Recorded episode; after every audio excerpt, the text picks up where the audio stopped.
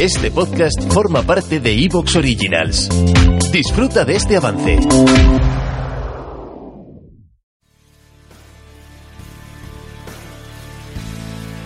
Si consigues ser algo más que un hombre, Cada nazi que permanezca vivo matará a mujeres, niños y ancianos. Los nazis muertos son inofensivos.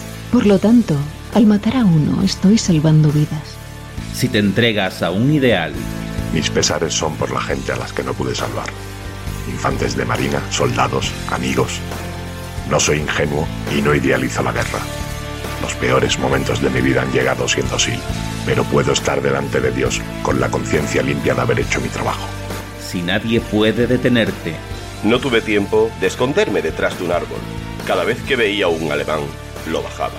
Simplemente no podía fallar al disparar a la cabeza o al cuerpo de un alemán. Y no fallé. te conviertes en algo muy diferente, en una leyenda. Estos son Soldados de Leyenda, un spin-off de Casus Belli Podcast. Muy buenas amigos y amigas de la factoría Casus Belli.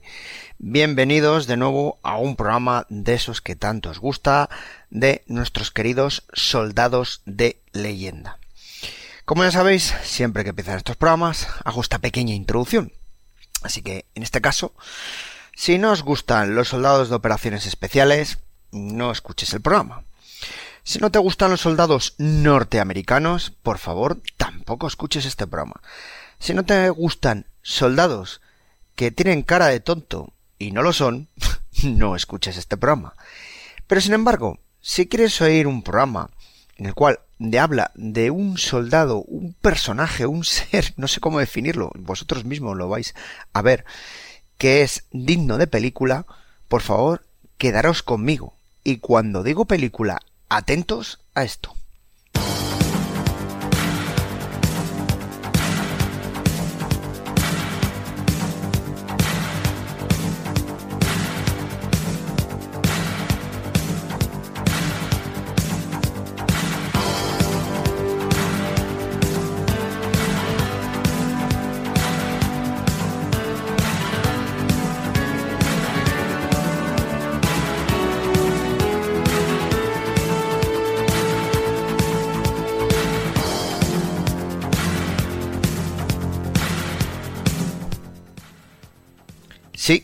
Eso que estáis oyendo, ya sabéis ya que viene, es la Delta Force.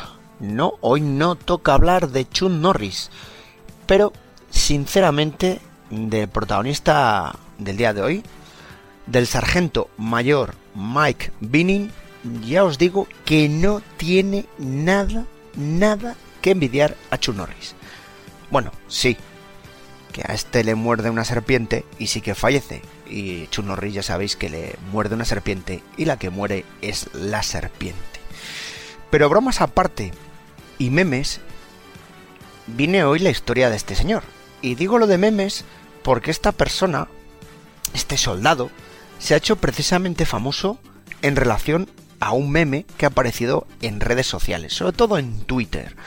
Pero bueno, también ha aparecido en algunas redes sociales. Cuando hablaban de los hombres más duros, ¿no? Los super soldados, y sacaban la imagen siempre de em, cuando lo pides y cuando te llega, ¿no? Entonces sacaban la típica imagen, pues del que vemos todos, eh, típico soldado musculado, con esos bíceps, ese pectoral muy trabajado, brazos a ser posible muy tatuados, pinta casi más de surfero o de carne de CrossFit que de un soldado de operaciones especiales y luego salía la imagen de este hombre. Un señor que le ves cara sonriente, unas gafas amplias, que perfectamente podría ser, eh, para que os hagáis una idea, el, un científico, un estudiante, un estudioso, el hombre que ves en una oficina, no, no destaca físicamente por nada, no, no tiene unos rasgos marcados. Y sin embargo salen fotos de él en prácticamente todos los conflictos del mundo, en todas las operaciones y en todos los fregados en los cuales han estado las fuerzas especiales norteamericanas. Así que os voy a hablar de uno de los mayores expertos en explosivos del ejército norteamericano, uno de los primeros técnicos en EOD, ya sabéis, especialistas en neutralización de material explosivo, es acrónimo en inglés, EOD que veréis muchas veces, que ya sabéis, son los que se encargan de detectar, localizar, neutralizar todas las amenazas explosivas en todo el mundo, que, mm, bueno, para los que no lo tenéis tan imagen, eh, pues el típico que veis cortando cable azul, cable rojo, bueno, bromas aparte. Hoy, por suerte, no tenemos invitado, así que vais a disfrutar de mi dulce voz, así que disculparme. Eh, lo siento, intentaré hacerlo lo más ameno posible. Insisto, os voy a hablar de este señor, del señor eh, Mike Binning, que bueno, es un sargento ya retirado, uno de los primeros técnicos EODs eh, e o operativos al respecto en el ejército norteamericano y en las fuerzas especiales y uno de las primeras promociones del primer destacamento de operaciones especiales conocidos como Delta. La Delta Force que tanto tenéis en la imagen todos. Y bueno, ya con el tiempo ha ido cambiando a diversos nombres. Pero bueno, sí señor, aquí tenemos a uno de los operativos más potentes, más famosos y más peligrosos que ha asistido en el ejército norteamericano. E insisto, buscar fotos de este señor en internet. Porque según os voy contando su historia, por favor, os invito a que tengáis alguna imagen de este hombre. Em, bueno, es un señor que nace el 2 de agosto, eh, miento, el 12 de agosto de 1950, que casi me confundo en el dato.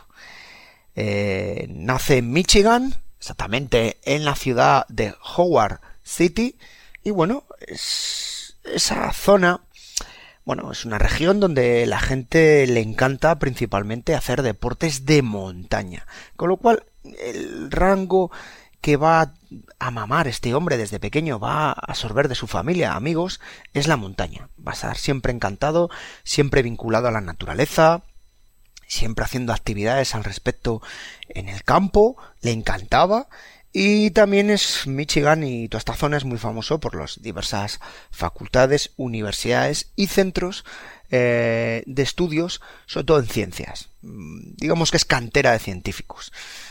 Insisto, con la cara e imagen que proyecta nuestro protagonista, podía ser perfectamente un buen científico. Hasta tal punto que uno de los primeros eh, regalos que recibe de pequeño nuestro protagonista es un juego de química. Los que sois más mayores os tendréis en mente esos juegos de química que teníamos de pequeños. Yo creo que fui de los últimos que recibí esos juegos de químicas que hacías experimentos, manchabas todo y casi te mataban en tu casa. Pero bueno, sí. Recibió uno de sus primeros regalos de química.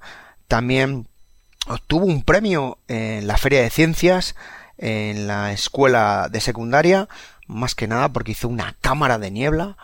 Eh, Wilson empezó a hacer ese tipo de experimentos, le gustaba eh, trabajar y era una persona muy destacada en ese campo.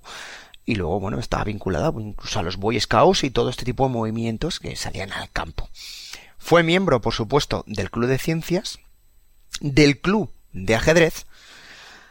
Sí, alguno dirás, ¿Me estás hablando de uno de los deltas más duros que es miembro del Club de Ciencias y el Club de Ajedrez? Sí. Y también eh, estuvo participando en atletismo y fue miembro del Club de Lucha Libre. Ya sabéis que en Estados Unidos tiene mucha cultura eh, por la lucha libre, la lucha greco-romana y como habréis visto muchas veces en la televisión, estos documentales, estos reportajes o las películas, vemos siempre a estos jóvenes haciendo lucha libre. Así que mm, más lejos de que este hombre acabe siendo un operativo militar, imposible. Es más, yo estoy viendo, eh, y disculparme esta pequeña broma, a un pequeño Antonio Gómez descaradamente aquí.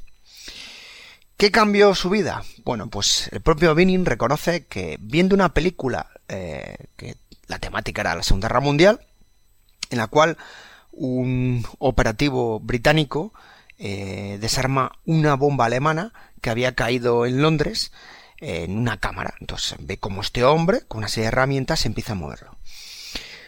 Y Binning se quedó con la copla, que decimos aquí, se quedó un poco sorprendido de, ostras, esto, cuánto tiempo, cómo gestionas el, estrés, cómo puedes saber hasta qué punto eh, trabajar con los explosivos, la carga, y le empezó a dar vueltas desde un punto de vista, un análisis casi científico de esa imagen que estaba viendo, de esas escenas. O sea, mm, prácticamente, bueno, le llamó muchísimo la atención. Hasta tal punto que esta escena cambió prácticamente su vida. Y es que con 17 años, justo después de la ofensiva del TET en la guerra del Vietnam, que ya sabéis que cambiaría mucho esta guerra, se presentó en una oficina de reclutamiento del ejército norteamericano, del US Army, y dentro de las opciones que le plantearon, ya sabéis, oficinas de reclutamiento, amigo, infantería, caballería, ven a los marines, bueno, en este caso como era del ejército, pues lo tenía más complicado, tenía que ser algo más cercano. Eh, fue directamente a todas estas cosas que le planteaban a buscar algo que le había llamado la atención y ese gusanillo que le había picado con esa película. Y se presentó a, a buscar la opción más posible o más cercana